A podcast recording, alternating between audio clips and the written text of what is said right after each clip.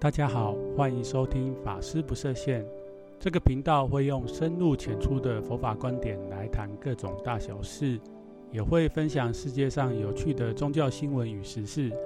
如果您不是佛教徒，对于佛教的说法有种种疑问，这里可以提供您不一样的观点。如果您已经是佛教徒，本频道也将带给您不一样的感受。那么，就让我们开始吧。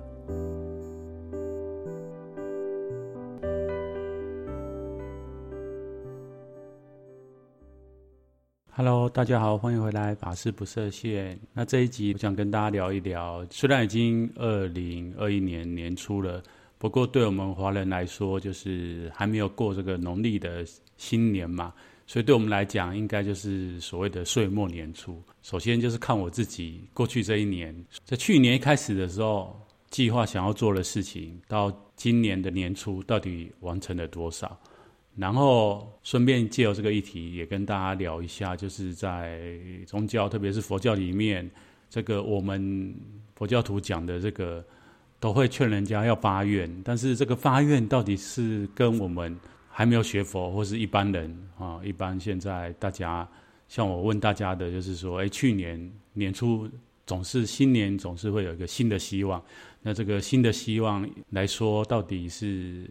这个希望到底是一个所谓的欲望呢，还是佛教徒所所谓的这个发愿？那难道变得佛教徒，你的希望就变成发愿了呢？当然不是啊，这个是有一些定义跟内容上的不同。那这一集我想要跟大家来聊聊这个话题。那首先我就是想要跟大家来聊一下小禅去年的这个新计划哈，不能说新计划，旧计划，新计划应该是今年，就是现在开始。旧计划呢，其实去年很单纯，因为去年在我们在寺院里面的工作是跟着老和尚当他的秘书，所以会常常跟他到各地去啊，他会到各地去关怀跟说法嘛，还有跟信众见面，所以我就是基本上就是会跟他随行到处去。那因为去年大家也知道这个疫情，哈，就是在去年的中国的新年就中国大陆那边爆发，所以呢，我们寺院的活动差不多新年结束，也跟着老和尚行程也结束，所以上半年等于说我都是在寺庙里面。那当时的工作因为比较忙碌，所以没有特别的所谓的新的一年度的计划。大概自己回想一下，就是希望在那份。呃，僧团给予的这个工作上面呢，能够安住在这份工作上面就好。这个是不是很一般的愿望呢？我想应该对于听众大家们来讲，应该会觉得这根本不是什么愿望啊。不过，如果大家有机会到寺院里面来过着修行的生活，就会知道，其实寺院里面。为什么我们出家人会真的比较好修行？虽然就是大家同样是出家人，然后在僧团里面，僧团赋予每个出家众都有一份工作嘛。那这个工作内容会跟很多师兄弟互动。那大家知道，其实僧团就是一个小社会的缩影。那大家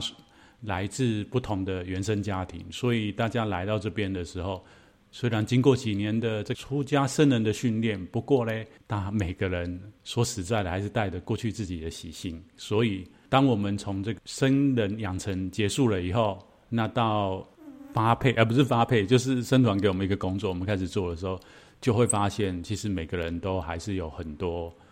很多可以过招的部分。那这一部分是蛮好玩的，你可以想想看哦，特别是在台湾的。男性朋友都会知道，我们过去男生应该现在还是一样啊。以我那个年代来讲，我还要服两年的兵役。那在服兵役的那个过程里面呢，其实，嗯、过这个团体生活，你就会发现什么样各式各样的人都有。那他们的生活习惯或他们的想法都不太一样。那当然，我们来出家、出家为生，我们在一些知识上面，还有我们的行仪上面，会经过一连串的训练跟调整。大部分有一些比较一般的这种，例如呃爆粗口啊，跟人家讲话很不客气啊，这种方式讲一些比较粗俗或者是粗俗语，或者是一般外面人有一些口头禅比较听起来那么不好的部分，我们都不会有。不过呢，我们有有一些法师讲话很直接啊，就是你也知道，有的时候对方讲话不一定要口出一些很难听的话，但是呢，他讲出来就会让你感感觉到很受伤，或者是真的是眼睛的眼白不知道放到哪里去哈。所以还是一样，我们在这个修行的团体里面，跟着师兄弟一起共事，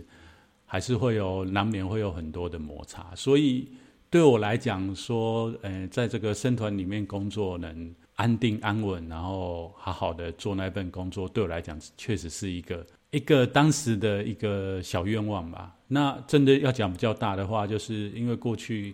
包括我之前一直在节目跟大家讲，就是过去我出家前曾经。有短暂的机会在日本住过，那当时在日本回到台湾进来我们团体出家的时候呢，其实日文都一直有维持在阅读啦，说的部分就比较少。所以去年的时候呢，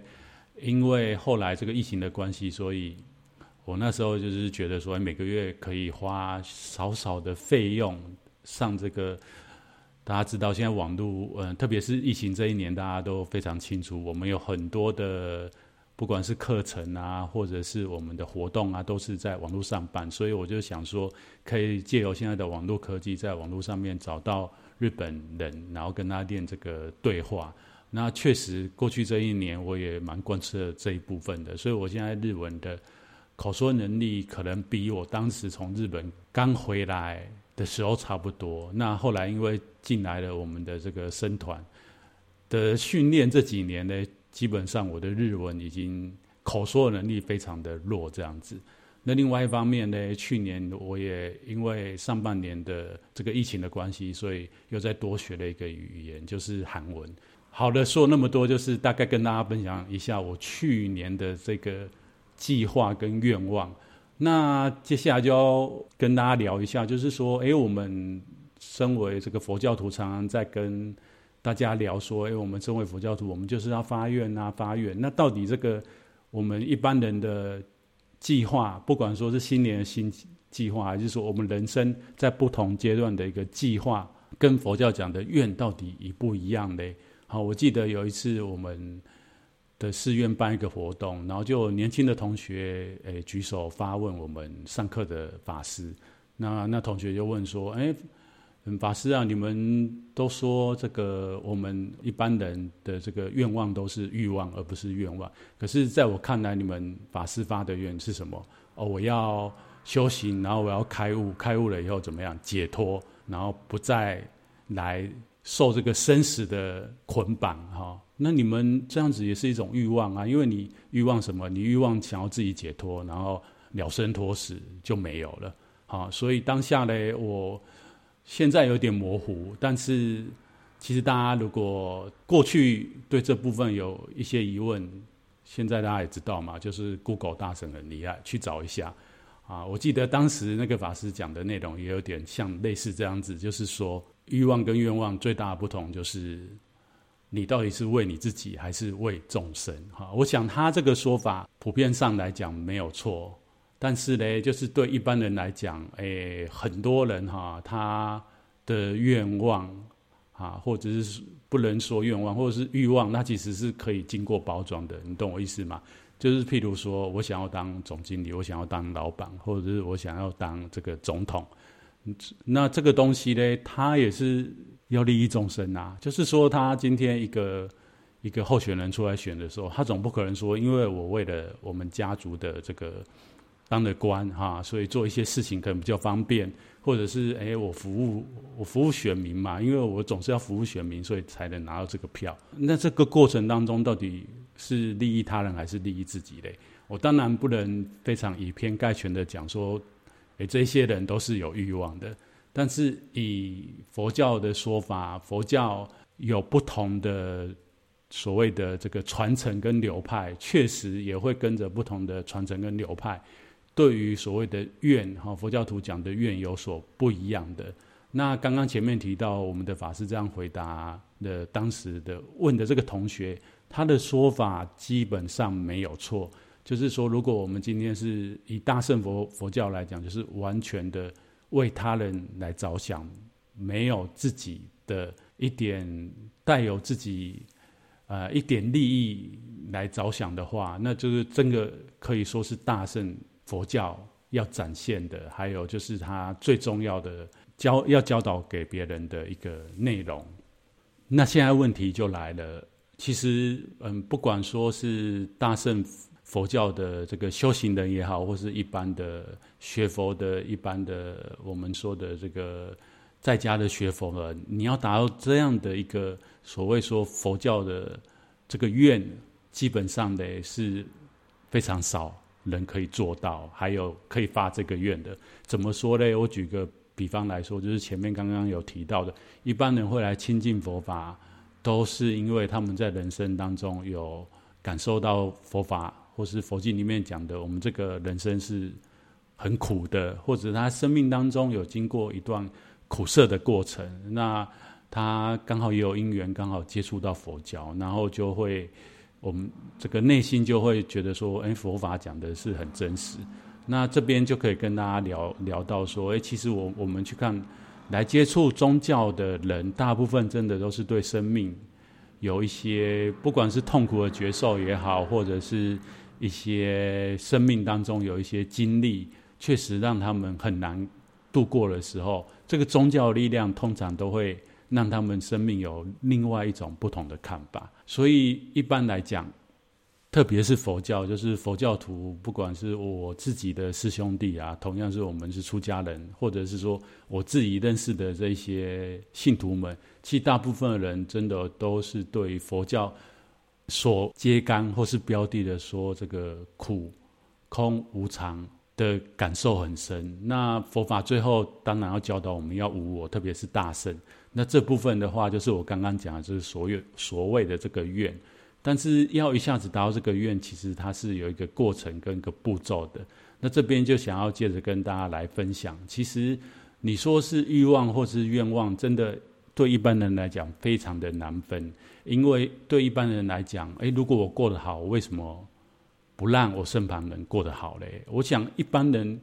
只要不是头脑有一些问题的人，或者是反社会人格非常强烈的人来说嘞，一般我发的这个愿望，好，或是我的欲望也好。一定是我先照顾好我自己嘛，然后才有办法怎么样照顾我的家人，或者是照顾更多的人，哈，公司的人，哈，乃至一个一个一个国家或者是一个区域，好，所以它当然是一个有一个层次的，所以我也不觉得说，哎，一般人或者是绝大部分人一开始来学佛就要发所谓的很大的愿。那现在就要来提到，其实这个如果说欲望或者是人的一种需求面来谈的部分，我们可以知道，就是在心理学上面有一个非常有名，就是这个美国社会心理学家马洛斯，他在这个人格与动动机这一这本书里面有提到，人其实他有非常多的这复杂的需要，然后他可以，呃，马洛斯他就把大概做做了一下整理跟爬梳，然后整理出。有一个三角形，就是人的欲望跟需求。那这个这个三角形分五大类，哈，那五大类主要就是分为所谓的生理需求、安全需求、社交需求、尊重需求，还有自我实现的需求。那当然就是在这个金字塔最下面，就是所谓的生理需求。为什么？因为我们生而为人，或者是我们是有情的众生，哈，生出生在这个世界。一般来讲，每个人都需要有求生的意志嘛，所以对于这个求生的意志，如果没有办法被满足的话，你要它往上发展，譬如我们讲，不要讲说佛教的这种非常终极的，就是要完全无我这样的一个理念，就是对于说一般可以做到，就是例如尊重这件事情来讲，你想想看，一个人如果他也吃不饱，然后也找不到工作的时候。你要他就是可以，呃，行为上面是一种比较超脱的，或者是一种比较高尚的，其实相对来讲是非常的困难。那这一点呢，其实从我们东方来讲，特别是我们华人来讲，就我想非常大家非常熟悉。我这边可以举例一下，像这个春秋战国时代的非常著名的这个管仲，他曾经就讲过一句话，就是说：“衣食足而知荣辱，昌龄死而知礼跟义。”所以他这句话的意思就是说，人必须要先基本满足他的食衣住行这些基本的生存需求以后，你才能进一步要求他懂这个礼义廉耻嘛。管仲是非常著名的这个儒学家，在当时他就跟君王提出这样的概念。那确实在他的这个概念之下，这个当时的齐国用齐国国王用这样的方式统治，让这个齐国人民怎么样夜不闭户哈。所以管仲说有没有道理？其实就现实的这个我们这个世界来讲是非常有道理。那现在就要提到对佛教来讲嘞，佛教因为作为宗教。特别对宗教层面来讲，就是我们希望人的精神跟我们的心理能不不断的提升跟超脱，所以在这个基础下面，我认为先要这个基础，以后再能慢慢的往上。那就要提到说，哎，嗯，佛教徒都说，哎，我们一般人都是只有欲望，没有都不是愿哈。我觉得，嗯，应该是这样子说啦，就是佛教，我们先来定义一下什么叫做欲哈。就是佛教里面有所谓的一个词，就是叫七情六欲。那这里面对佛教来讲呢，七情就是所谓的喜怒哀惧、爱恨跟怜这七种。那六欲呢，就是所谓的求生的欲，然后求知欲、表达欲、表现欲、舒适欲跟情欲。所以，因为人本来就是一个情感的动物，所以会有这七情跟六欲。佛教徒，特别是佛教修行人，基本上会想要在这个上面，人不要只是停留在这个程度上，而能往上提升。啊，不是说这七情六欲不对，因为每个人他基本作为我们人的这个生物的基本就是会有这些东西。但是呢，我们人跟这个动物不一样的地方，就是人。的可以借由自己对于自己的行为跟自己心性的提升跟修养往上提升，所以欲望跟愿接下来不同的就是我们要从欲慢慢学习，然后往上爬变成一种愿。那接下来就可以讲到说，哎，佛教徒有不同的宗派，当这个人要从欲望的世界往上爬到愿望的世界嘞，在不同的佛教的。流变当中跟发展当中就会出现的，像我前面提到了这个同学问的说，哎，法师你们出家人都想要了生脱死哈，不受后有，就是这一生结束以后就都就进入涅槃的，那就不来这个世间，那这个是不是一种欲望？纯粹满足自己不想再来逃避的欲望？那这部分呢，就是基本上原始佛教或者现在南传佛教的这种声闻圣的这种修行方式，确实，它就是说从这个七情六欲往上提升到我们前面讲的这个七情或六欲，都是一个佛教的概念里面，都是一个爱跟欲，或者是我们为什么会出生到这个世界来。受种种的烦恼跟苦难，就是因为有这些欲望，所以我们借由修行要断这些欲望。那断的这些欲望呢，是不是就可以不用再来到大乘佛教？特别是我们汉传佛教啊，或者是藏传，我们今天看到的这个达赖喇嘛藏传佛教，就会又超过这个再往上。啊，就是说到大乘佛教，我们有很多大乘的经典都会提到。这个如果是修这个声闻乘的，当然他可以达到这样的的结果哈，得到所谓的佛教徒讲的这个阿罗汉果哈，就是证得阿罗汉。不过呢，这个还不是究竟的，因为我们知道这个释迦牟尼佛两千五百多年出生在印度，他透过修行，最后是达到佛的境界。当佛教的思想发展到最后的时候，就是我们的修行是要跟佛一样，或者是大家对这个汉传佛教了解。一一这个藏传佛教了解，就是不管是藏传佛教、汉传佛教，有很多所谓的这个菩萨的形象啊，佛的形象，我们要跟这些大菩萨一样，其实是要怎么样？就是要达到跟佛一样的慈悲啊，跟智慧的圆满。所以从欲望到发愿，其实它是有所谓的层次的不同，就是所谓的一般众生他所发的愿啊，他可能。在没有经过修行的时候是比较偏向欲望的。那到了这个原始佛教，或是小乘佛教，或是声闻圣的佛教，现在南传佛教，他们发的愿就是声闻解脱的愿。那到大乘佛教的修行人通常他发的愿就是会很广大的。那很广大是不是就没有着力点呢？其实不是哈，就是一样都是建立在前面的一些基础，只是会随着我们修行的过程当中，前面的部分就是越来越放掉。其实就是像这个汉传佛教禅宗哈，我们我们的做法是减法，那一般世俗的做法是怎么样？所谓的加法，加法就是哎，我想要得到这个，我想要得到那个。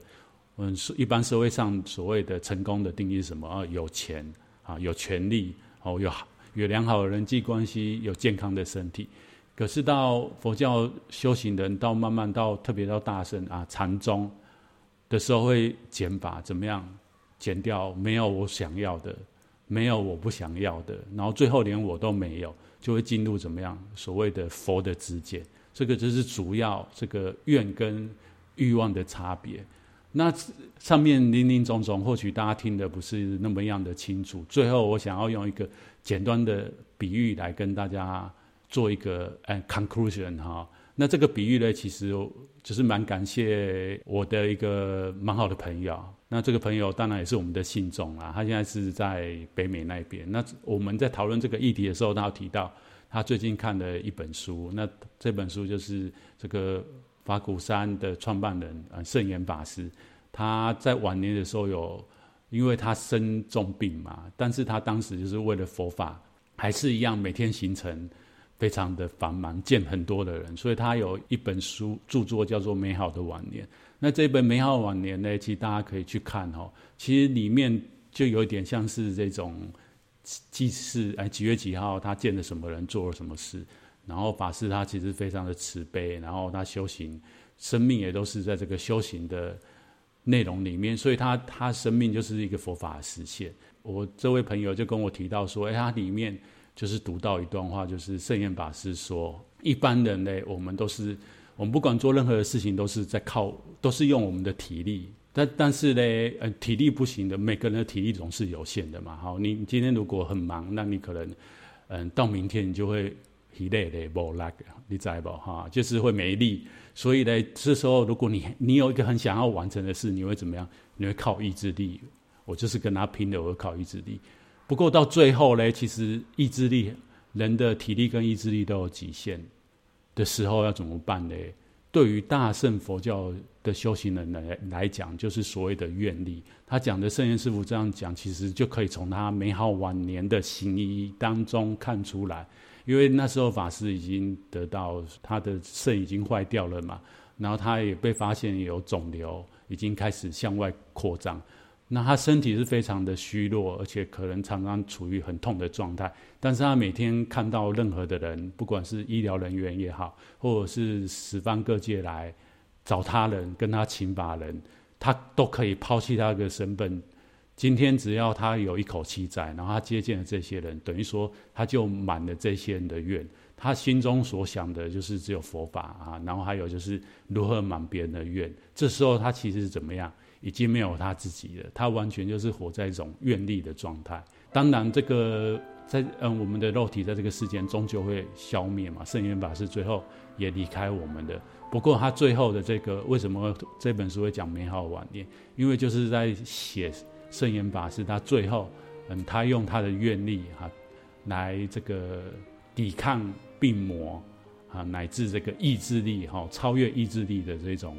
心意的展现哈、所以，我想最后这一小段应该可以让大家可以对于所谓的欲望啊，到这个大圣佛佛法讲的这个愿，有一个很深的最后的注脚。那好了，以上就是这一集的节目。如果大家喜欢的话，请记得帮我订阅，还有分享给更多人知道。那么我们就下一次见喽。